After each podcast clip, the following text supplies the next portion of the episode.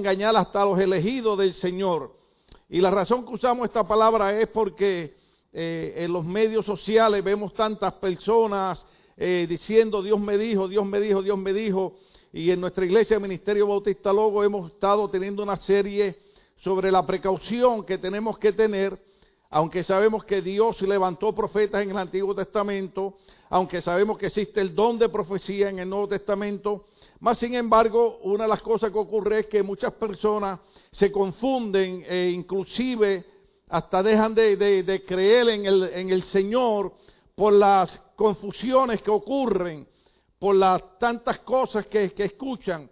Entonces Jesús advirtió en Mateo 24, 24 que surgirían falsos cristos y falsos profetas que harían grandes señales y milagros para engañar de ser posible aún a los elegidos. Así que eh, cada hermano cristiano, cada persona que todavía no es cristiana, inclusive personas que se llaman ateas, que sintonizan nuestros mensajes porque les interesan los puntos eh, que tocamos, queremos decirles que la idea de estos hombres que dicen que Dios les habla o que dicen que son profetas, inclusive algunas mujeres, la idea es apartar nuestra fe del único redentor y salvador Jesucristo.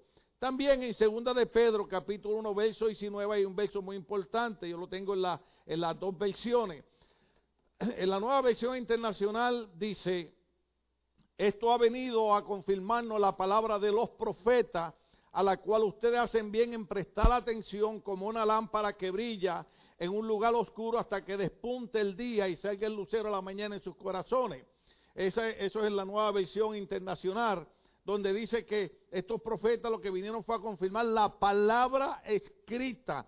Ninguna profecía, ningún profeta que diga algo fuera de lo que está escrito debe ser aceptado. Nosotros solamente tenemos que aceptar la palabra escrita. De hecho, eh, un verso que no tengo ahí, pero en el libro de los Hechos dice que cuando los discípulos salieron, el Señor iba confirmando la palabra la palabra, la palabra con señales y milagros y prodigios. O sea que lo que se iba eh, eh, confirmando era la palabra del Señor.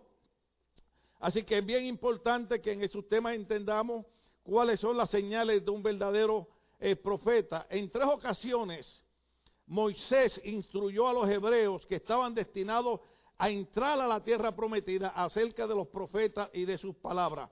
Tres veces Moisés le habló al pueblo y le orientó sobre esta cuestión de los profetas. A la primera generación, Moisés le dijo en el libro de Números capítulo 12, verso 6, el Señor les dijo, escuchen lo que voy a decirle.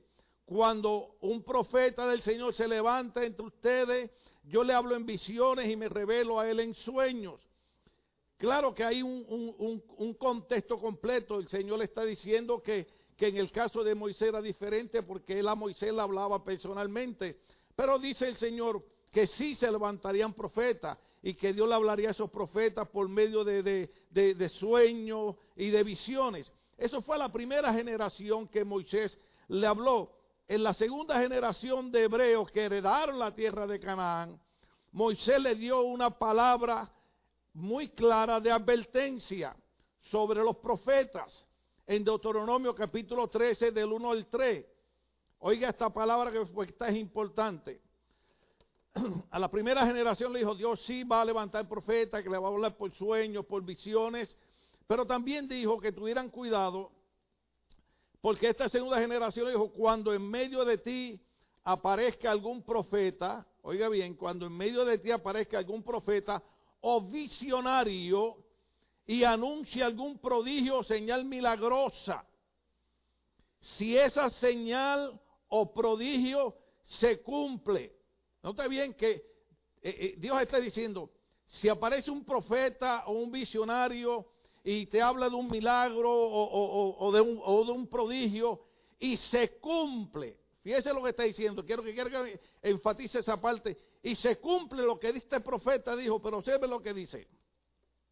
Si esa señal o prodigio se cumple y Él te dice, vayamos a rendir culto a otros dioses, dioses que no has conocido, no prestes atención a las palabras de ese profeta o visionario. el Señor tu Dios te estará probando para saber si lo amas con todo el corazón y con toda el alma.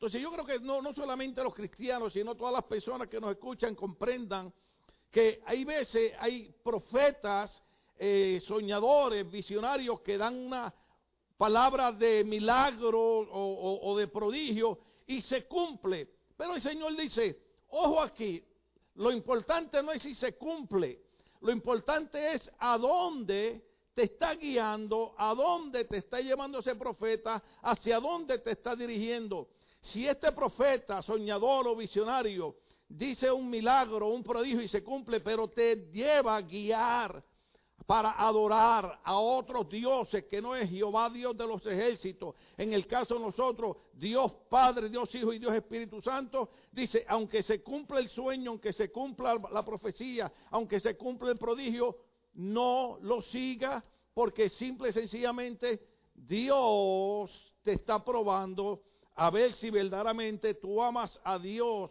con todo tu corazón, toda tu alma, o simple y sencillamente tú estás eh, buscando a Dios en el momento solamente de la necesidad. Entonces hay que tener cuidado porque una de las cosas que hemos visto es que el pueblo cristiano es muy eh, susceptible a seguir profetas y soñadores y visionarios sin analizar hacia dónde lo está llevando esa profecía.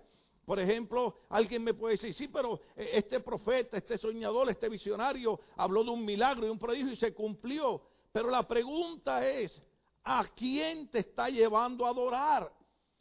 Si te está llevando a vivir una vida que no es la que el Señor Jesucristo y, y, el Espíritu Santo inspiró a los apóstoles a escribir en las Sagradas Escrituras, entonces no importa que se cumpla el, sueño, no importa que el prodigio y el milagro sea verdadero, si me lleva a adorar a otros dioses que no es el verdadero Dios, entonces simple y sencillamente yo no debo seguirlo porque Dios me está probando a ver si yo amo más a Dios que al profeta.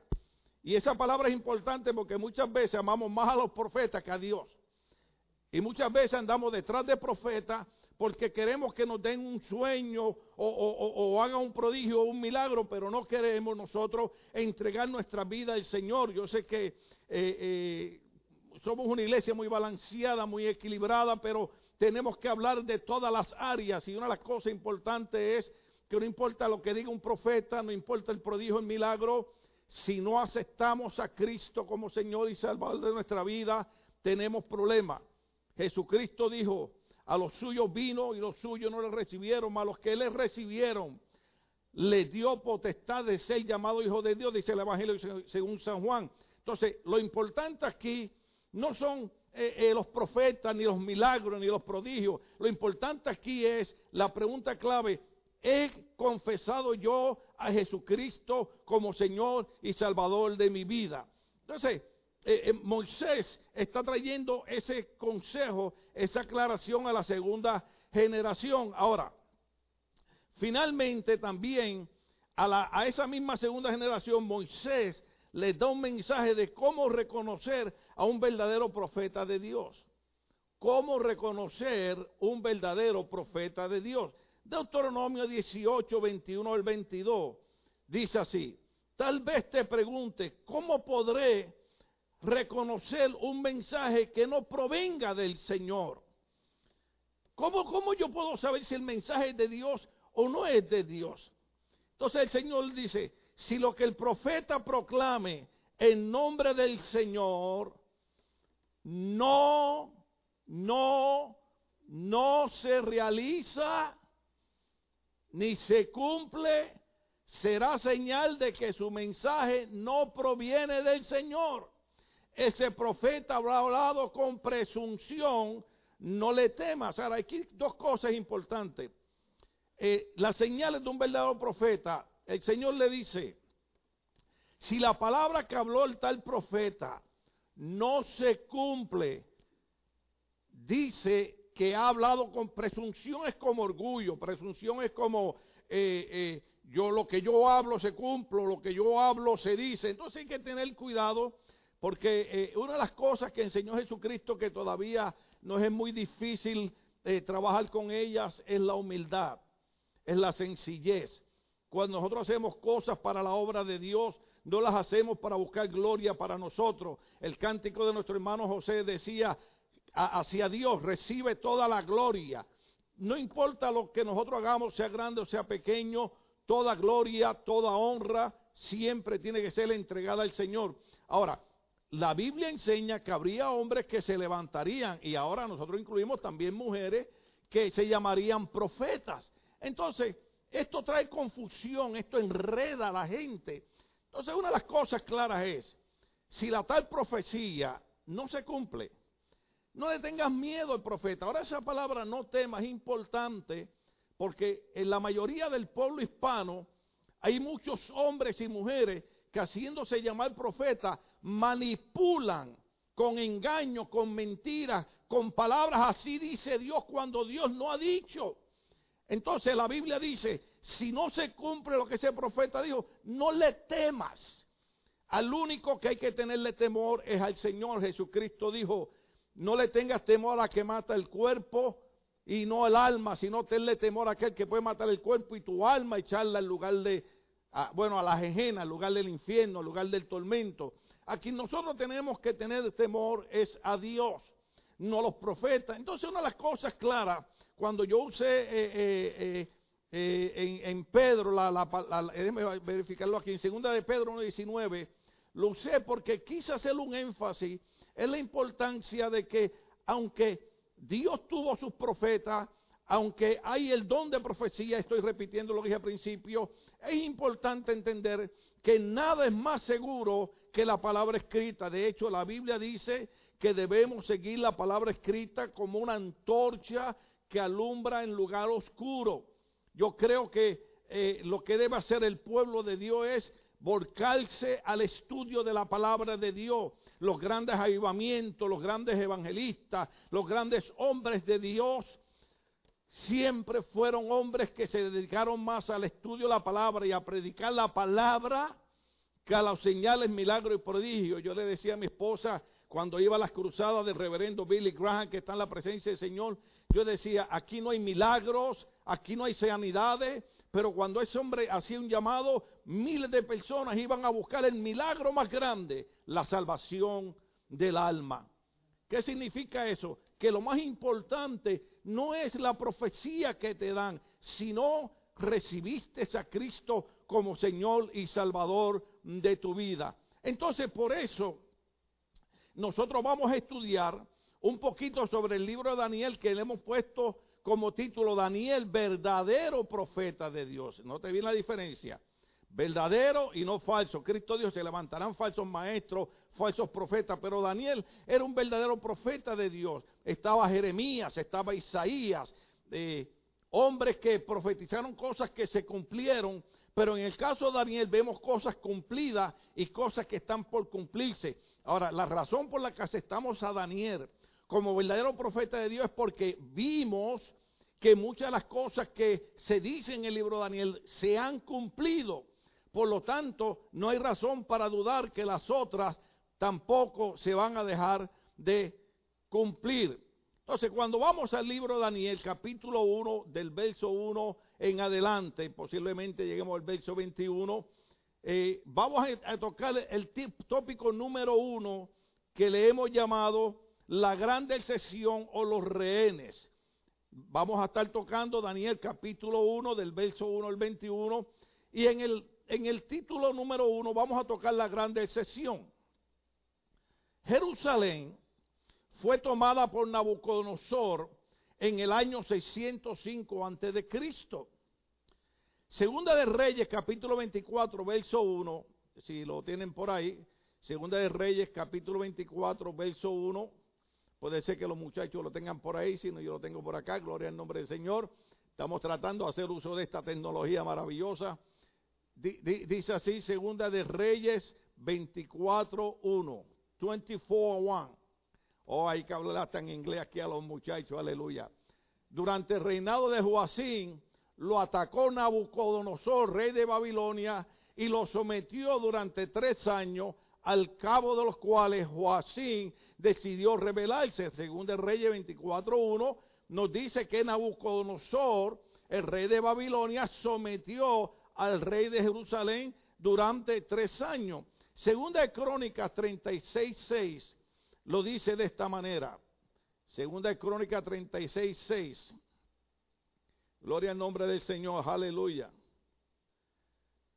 Por eso Nabucodonosor, rey de Babilonia, marchó contra Joacín y lo llevó a Babilonia sujeto con cadenas de bronce. Entonces, esto, esto, estoy usando estos versos bíblicos para que usted comprenda que no estamos inventando cosas que no son verdaderas. Estamos eh, hablando sobre historia. Babilonia eh, eh, existió, Babilonia es real. Y vemos que sí se cumplió que Nabucodonosor invadió a Babilonia y todo esto era cumplimiento profético de lo que se había hablado. Ahora, aquí hay algo bien interesante, porque Nabucodonosor fue usado como un instrumento de parte de Dios para corregir, usé la palabra corregir, no castigar, corregir al reinado de Judá. El reinado de Judá, eh, eh, cuando usted ve a Jerusalén o el pueblo de Dios, está el reino del norte que es Israel y el reino del sur que es Judá. Ahora, Dios lo va a corregir porque Israel se había ido a la idolatría y Dios había estado enviando profetas y le hablaba a Judá y le decía, mira tu hermana Israel lo que está haciendo, no hagas tú lo mismo, pero eh, eh, eh, usted sabe cómo es la cuestión. Cuando nosotros hablamos la palabra de Dios o el mensaje de Dios, la gente no lo quiere escuchar, entonces Dios levanta a Babilonia y en este caso el rey Nabucodonosor para corregir al reinado de Judá. Fueron 70 años que este pueblo estuvo cautivo en Babilonia. Pero esos 70 años no fueron de casualidad. Yo quiero tocar algo aquí y es 2 de Crónicas 36, 21.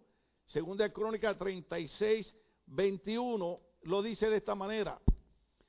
De este modo se cumplió la palabra que el Señor había pronunciado por medio de Jeremías yo a, principio mensaje mencioné a Daniel, mencioné a Isaías, mencioné a Jeremías, profetas verdaderos de Dios. Entonces, Dios había hablado por medio del profeta Jeremías. Entonces dice, de este modo se cumplió la palabra que el Señor había pronunciado por medio de Jeremías. La tierra disfrutó de su descanso sabático todo el tiempo que estuvo desolada hasta que se cumplieron 70 años.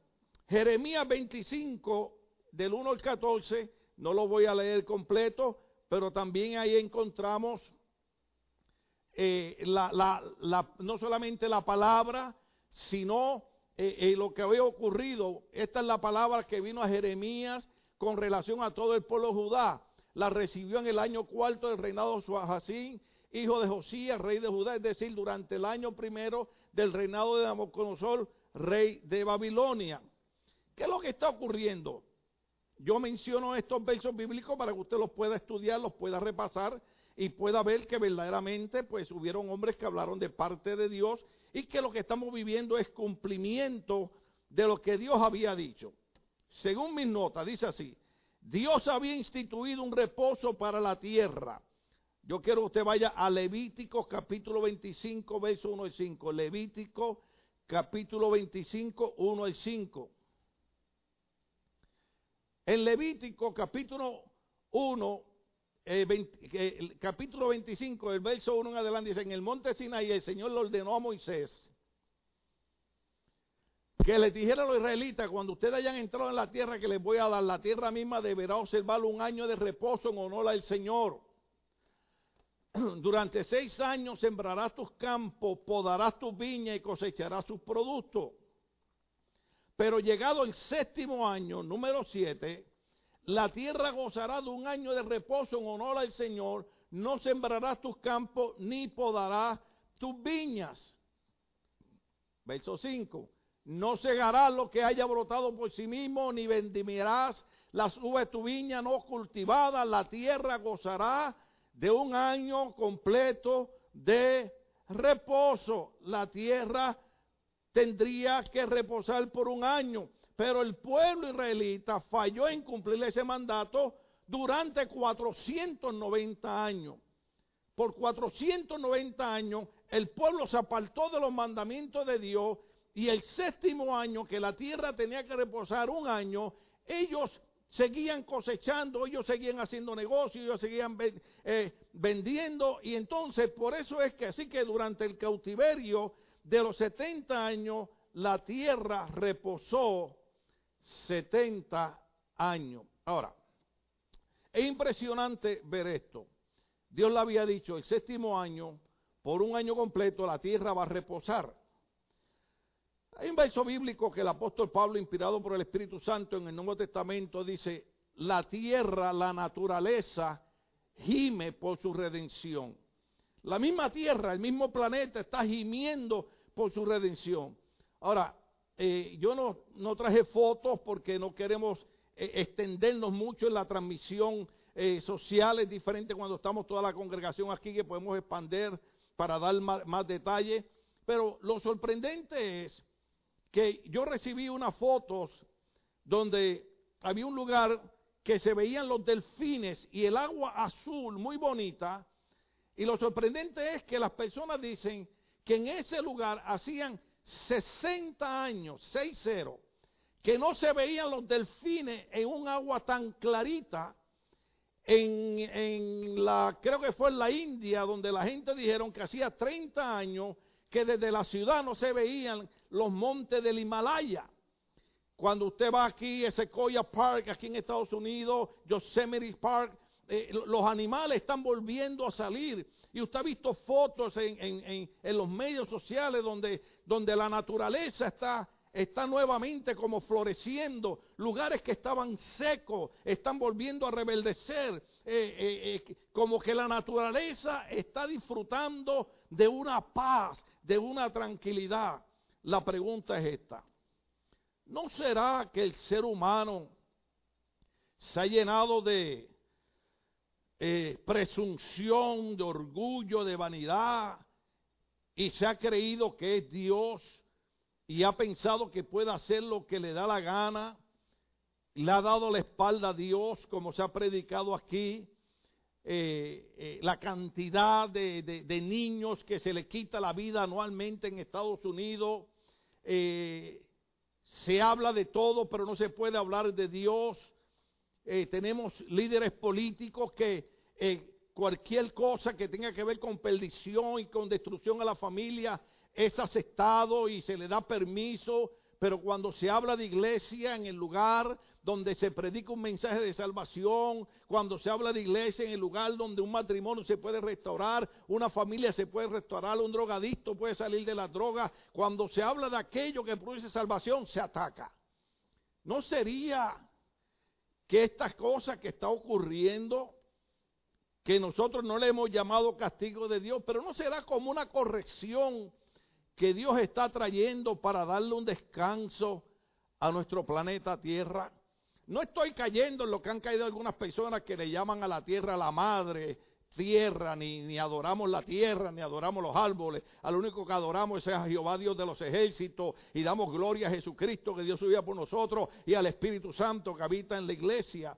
Pero Dios tuvo que enviar a Nabucodonosor, rey de Babilonia, cautivar por 70 años al pueblo de Judá para que la tierra volviera a reposar, porque por 490 años, simple y sencillamente, el pueblo, por orgullo, por vanidad, pensando que eran más grandes que Dios, desobedecieron a Dios. Y yo quiero decir algo, eh, yo sé que estamos en los avances de la tecnología, de la ciencia, gloria a Dios, pero nadie es más grande que Dios. Por eso le seguimos sirviendo al Señor. Pasamos por luchas, batallas, problemas, dificultades, pero seguimos creyendo que Dios todavía está sentado en el trono de salvación. Uno de los libros de los Salmos dice, estáos quietos y conoced que yo soy Dios. Nadie es más grande que Dios. Por eso seguimos creyendo en este Evangelio. Ahora, cuando nosotros hablamos en ese punto uno de la gran deserción, deserción significa cuando, cuando una nación invade a otra y pone a esa, a esa nación como esclava o sirviente de esa otra nación. O sea, sigue viviendo en su lugar, pero ahora es esclava, por así decirlo, de esta otra grande nación. En este caso, lo que se llama la gran decepción es que Babilonia esclaviza a Jerusalén. Pero esto ocurre por la desobediencia. Y puede ser, puede ser que muchas de las cosas que ocurren, yo sé que eh, eh, eh, yo como pastor a mí me gusta hablar mucho de la gracia de Dios, me gusta hablar mucho del amor de Dios. el viernes cuando el hermano Maldonado predicaba, que de momento el mensaje sonaba como si fuera fuerte. No, el mensaje no era fuerte, el mensaje era realista, pero terminaba hablando de la restauración, terminaba hablando de la misericordia de Dios, porque ese es el Dios de nosotros.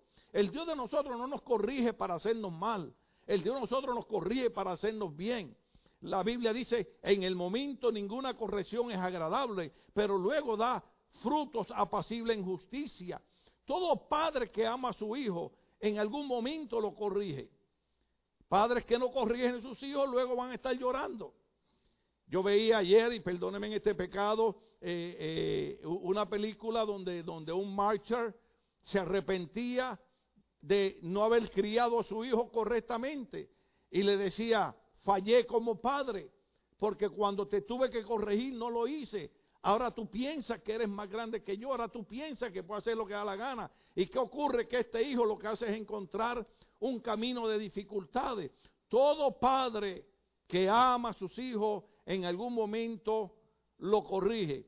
Corregir no es hacer daño, corregir no es, no es eh, eh, eh, masacrar. Corregir es lo que dijo el apóstol Pablo cuando le escribió al joven pastor Timoteo. Le dijo, exhorta a tiempo y fuera de tiempo. ¿Sabes lo que significa exhortar? Significa aconsejar o llamar la atención para despertarte a una realidad de que los días que estamos viviendo no es para que cuando pase esta crisis nos olvidemos de Dios.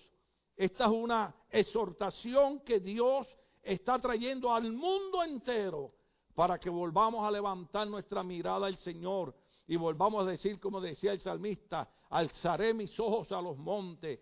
Es días de levantar nuestros ojos al Señor. Es tiempo de decirle al Señor, te hemos dado la espalda, hemos hecho lo que nos ha dado la gana, te hemos quitado nuestros medios, pero ahora queremos arrepentirnos, queremos humillarnos, queremos pedirte perdón y queremos que tú sigas siendo nuestro Dios. Mientras Estados Unidos siempre reconoció a Dios como el dueño de esta nación, esta nación fue la potencia mundial número uno. Pero ¿qué ha pasado? Se ha ido corrompiendo, le ha ido dando la espalda a Dios. Inclusive las iglesias tienen que luchar por mantener sus puertas abiertas. Lo que nunca pensamos que había que hacer, tenemos que tener eh, abogados como, como, como Jay Século peleando en la Corte Suprema por los derechos de los cristianos. Porque todo el mundo quiere tolerancia, pero no quieren tolerar el cristianismo. Todo el mundo quiere libertad, pero no quieren libertad para el cristianismo. Había un líder político que esta semana decía que iba a prohibir que en las iglesias se cantaran cánticos al Señor, porque supuestamente iban a contaminar porque estaban cantando sin máscara. Bueno, este político lo que no entiende es que si alguien está cooperando, son todas las iglesias y todos los pastores. Algunos, algunos pastores han sido eh, eh, eh, multados porque han dado un servicio con gentes en el estacionamiento y cada persona en su carro con máscara, carro cerrado y una transmisión a través de la radio. ¿Qué es lo que hay? Lo que hay es prácticamente como una persecución en contra del cristianismo, cuando debiera ser todo lo contrario. Los primeros presidentes de esta nación reconocieron que no se podía gobernar Estados Unidos de América si Dios y la Biblia no eran parte de esta nación. Muchos grandes hombres que llevaron esta nación a ser la primera potencia mundial eran hombres que los encontraban sus capitanes y sus generales de los ejércitos de rodillas buscando el favor del Señor. En el segundo punto que queremos tocar, se llama la gran deportación. La gran deportación, o sea, llevarse la gente de un lugar a otro. Estamos en el libro de Daniel, capítulo 1, verso 3 al 4. Vamos a leer Daniel, verso 1, eh, capítulo 1, verso 3 al 4. Porque Nabucodonosor, cuando regresa a Babilonia, se lleva unos rehenes y se lleva los artículos de la casa de Dios que los puso en la casa de los tesoros de su Dios. Utensilios que Salomón mandó a poner en el templo de Jerusalén. Y antes de, leer Primera de Reyes voy a leer Daniel 1, 3 y, 4.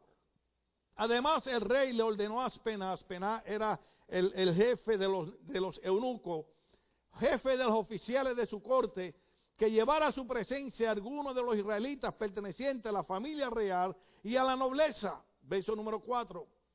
Debían ser jóvenes apuestos y sin ningún defecto físico, que tuvieran actitudes para aprender de todo, ojo ahí, para aprender de todo y que actuaran con sensatez, jóvenes sabios y aptos para el servicio en el palacio real, a los cuales Aspena debía enseñarle la lengua y la literatura de los babilonios. Yo quiero que usted aguante ahí, Daniel capítulo 1, verso 3, verso 4. Ahí lo que estamos probando es el punto número 2, la gran deportación. Cuando Nabucodonosor regresa a Babilonia, se lleva unos rehenes con él. Ahora, también se lleva los tesoros que estaban en el templo que Salomón, el hijo del rey David, había construido para Dios. Ahí habían grandes riquezas. Pero en Primera de Reyes, capítulo 7, verso 48 51, lo dice de esta manera. Salomón también mandó hacer los otros utensilios que estaban en el templo del Señor, es decir, el altar de oro, la mesa de oro sobre la que se ponía el pan de la presencia, los candelabros de oro puro, cinco en el lado sur y cinco en el lado norte, enfrente del lugar santísimo, la obra floral, las lámparas, las tenazas que también eran de oro, las copas, las de paviladera, los aspersorios, las vajillas y los incensarios y los goznes de oro para las puertas del lugar santísimo, como también para las puertas de la nave central del templo. Oh, aleluya, esto a mí yo no sé, pero como que esto a mí me está, me está emocionando. Y el verso 51 dice, una vez terminada toda la obra que el rey había mandado hacer para el templo del Señor, Salomón hizo traer el oro, la plata y los utensilios que su padre David había consagrado y los depositó en el tesoro del templo del Señor. Ahora, toda esta riqueza, todo este oro que David había separado y que Salomón su hijo puso en el templo cuando Nabucodonosor invade a Judá, se mete en Jerusalén, se lleva toda esa riqueza. Ahora, aquí hay un punto importante. Un siglo antes de Nabucodonosor aparecer, esos son 100 años, había un rey llamado Ezequías que había mostrado todos los tesoros a unos mensajeros de Babilonia.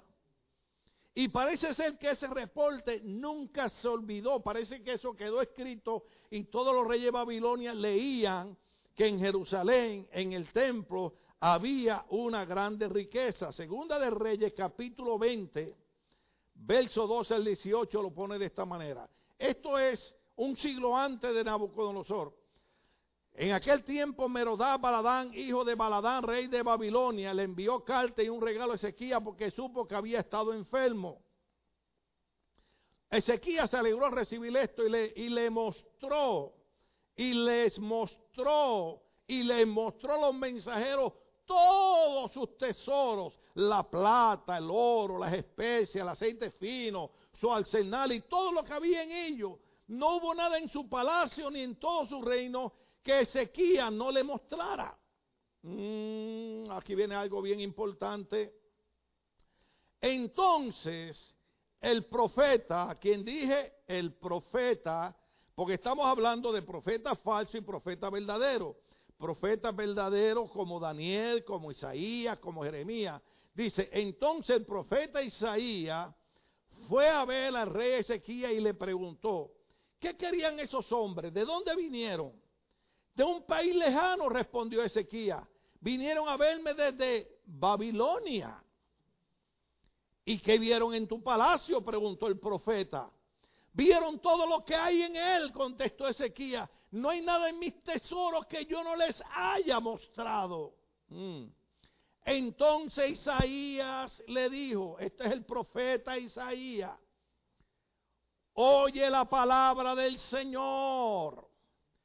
Sin duda vendrán días en que todo lo que hay en tu palacio y todo lo que tus antepasados atesoraron hasta el día de hoy será llevado a Babilonia, no quedará nada, dice el Señor. Verso 18.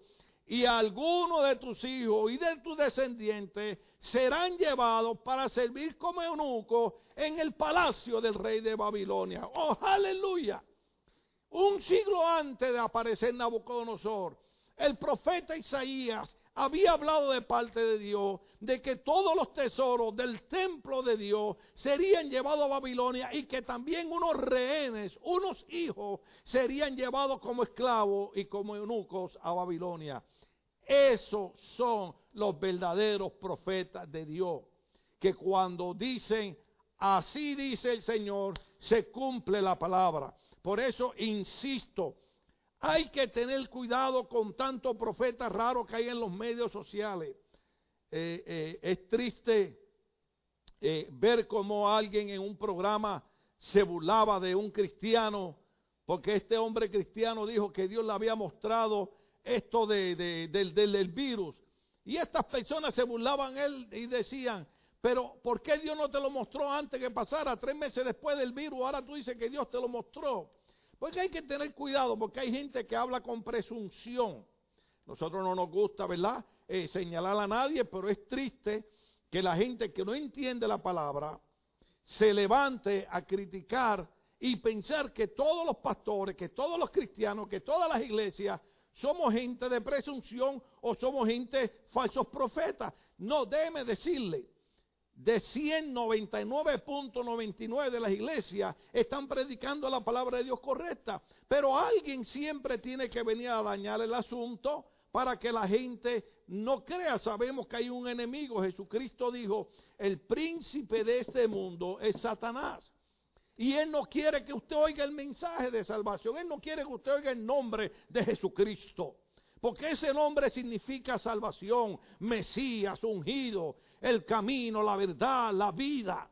Entonces hay que tener cuidado, especialmente las personas, eh, bueno, iba a decir que no son cristianas, pero también los cristianos, porque a veces tenemos un montón de cristianos en la iglesia que, que no entienden que cuando el apóstol Pablo les predicaba a las iglesias les decía, no menosprecien las profecías, pero analicen, estudien. Las profecías a veces son de Dios. Cuando alguien te dice una profecía, cuando alguien te dice, así dice Dios, o esto va a pasar, usted tiene que ir inmediatamente a la palabra escrita. antes de seguir, yo le creo que le envié una foto a los muchachos que, que habla de las cinco solas, no sé si lo tienen por ahí. Las cinco solas. Las cinco solas es, hubo un monje alemán llamado Martín Lutero que empezó a estudiar las escrituras, empezó a estudiar la Biblia y descubrió que la salvación era por, gracia.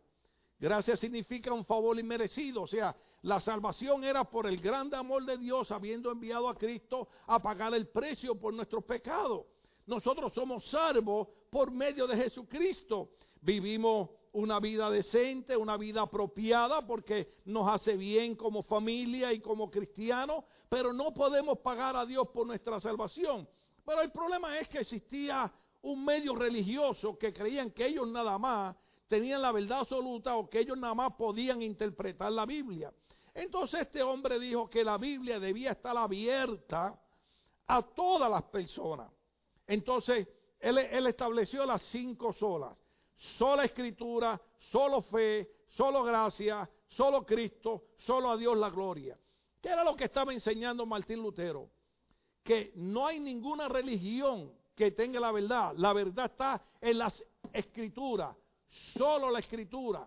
Que la salvación no es por los trabajos que yo haga en la iglesia o que yo haga en la sociedad. Eso es bueno hacerlo, pero mi salvación es solo por fe.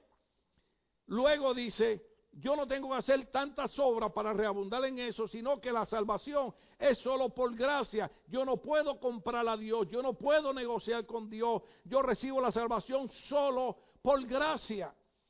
¿Cuántos medios se han presentado para ser salvos? Aquel hombre dijo, solo uno puede salvar y se llama Cristo. Luego, cuando los hombres hablan de presunción, cuando hay hombres que hacen milagros y señales y prodigios y quieren arrastrar masas para que lo, lo adoren a ellos, la quinta sola indica, solo a Dios se le da la gloria. Ahora, una de las cosas que preocupó tanto a Martín Lutero como a los líderes religiosos de aquella época era que al abrirse el estudio de la Biblia para todo el mundo, hubieran personas que estudiaran la Biblia a lo loco y no usaran las reglas de interpretaciones bíblicas. Hay un orden, la razón por la que nosotros en nuestra iglesia tenemos una universidad de teología es porque teo es Dios y logía es el estudio. Teología, el estudio acerca de Dios. No es leer la Biblia a lo loco. Hay personas que leen la Biblia e interpretan lo que le da la gana. Hay que usar unas reglas de interpretación, por eso se estudia teología, por eso se estudia hermenéutica, por eso se estudia escatología. No, la, la, Biblia no es un libro loco, hermano. La palabra de Dios no es cualquier cosa. Tiene sus parámetros, tiene su, su manera de estudiarse, tiene su manera de interpretarse correctamente. Por ejemplo, una de las primeras cosas que nosotros enseñamos en nuestra iglesia es cuando se estudia la Biblia se usa todo el contexto, no un solo verso, todo el contexto, porque un solo verso yo lo puedo interpretar como me da la gana. Pero cuando yo estudio todo lo que envuelve, entonces comprendo claramente. Entonces ese es el problema que ha habido, que han habido personas que sin estudiar teología, sin estudiar el, arte correcto, interpretar la escritura, eh, dicen cualquier cosa de la Biblia. Y nuestro esfuerzo, de hecho, nuestra iglesia se llama Ministerio Logos, porque Logos viene de San Juan capítulo 1, verso 1, en el principio era el verbo, el verbo era con Dios, y el verbo era Dios, y el verbo se hizo carne y habitó en medio de nosotros. El verbo, el logos, es Cristo. Y nuestro ministerio es presentar a Cristo. Cristo es la palabra. Nuestro trabajo es presentar la palabra para que la gente no se confunda. Déjeme terminar con Isaías capítulo 39, versos 5 al 7. Isaías 39, versos 5 al 7. Entonces Isaías le dijo, oye la palabra del Señor Todopoderoso. Sin duda vendrán días en que todo lo que hay en tu palacio y todo lo que tus antepasados tesoraron hasta el día de hoy será llevado a Babilonia, no quedará nada, dice el Señor. Y algunos de tus hijos y tus descendientes serán llevados para servir como eunucos en el palacio del rey de Babilonia. Verso 8. Vamos a, leer el verso 8 un El mensaje del Señor que tú me has traído es bueno, respondió Ezequiel. Y es que pensaba, al menos mientras yo viva habrá paz y seguridad. La razón que quise repetir eso es porque cuando el verdadero profeta de Dios trae un mensaje de Dios, encontramos a un rey que en vez de estar preocupado por lo que va a ocurrir, va a venir un reino del norte, se va a llevar toda la riqueza, se va a llevar a nuestros hijos como esclavos. Y usted vio los versos anteriores que lo leímos en la gran deportación, cómo son llevados en Daniel capítulo 1, verso 3 al 4, como, como, como Nabucodonosor dice, yo quiero que ustedes me traigan para acá jóvenes. Eh, pero a este rey no le importa lo que va a pasar. A él lo que le importa es, al menos mientras yo viva, que haya paz y seguridad.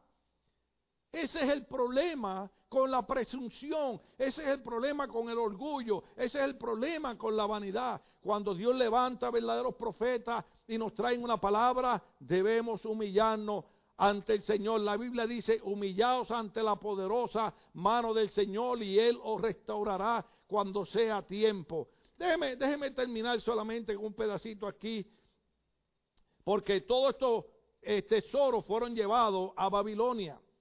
Ahora, es un poquito triste que todos los tesoros que estaban en el templo del Señor hayan sido llevados al templo de Babilonia y hayan sido puestos en el lugar donde se adoraba a un dios babilónico. Eso es humillante. Eso es un llamado a la iglesia. La iglesia durante muchos años en Estados Unidos de América fue muy poderosa. De Estados Unidos salieron muchísimos misioneros de todas las denominaciones. Nosotros creemos que cada denominación tiene verdad su punto. Nadie tiene la verdad absoluta, solamente la palabra escrita. Eh, eh, eh, yo hablaba con un pastor, amigo mío, que dice, a mi pueblo, en un lugar donde hablan no español, sino hablan otro lenguaje, dice, allí llegaron unos misioneros presbiterianos. En otros lugares fueron misioneros bautistas. En otros lugares fueron misioneros pentecostales. En otros lugares fueron misioneros episcopales. Pero, Dios usó esta nación de una manera poderosa. Y la iglesia era poderosa. Y había un gran avivamiento. Y la gente se entregaba al Señor. Y la gente dejaba eh, eh, eh, los malos caminos. Yo tuve que ir con, mi esposa al famoso lugar allá en, en, en, Guatemala. Este, ¿Cómo se llama este lugar? Almolonga.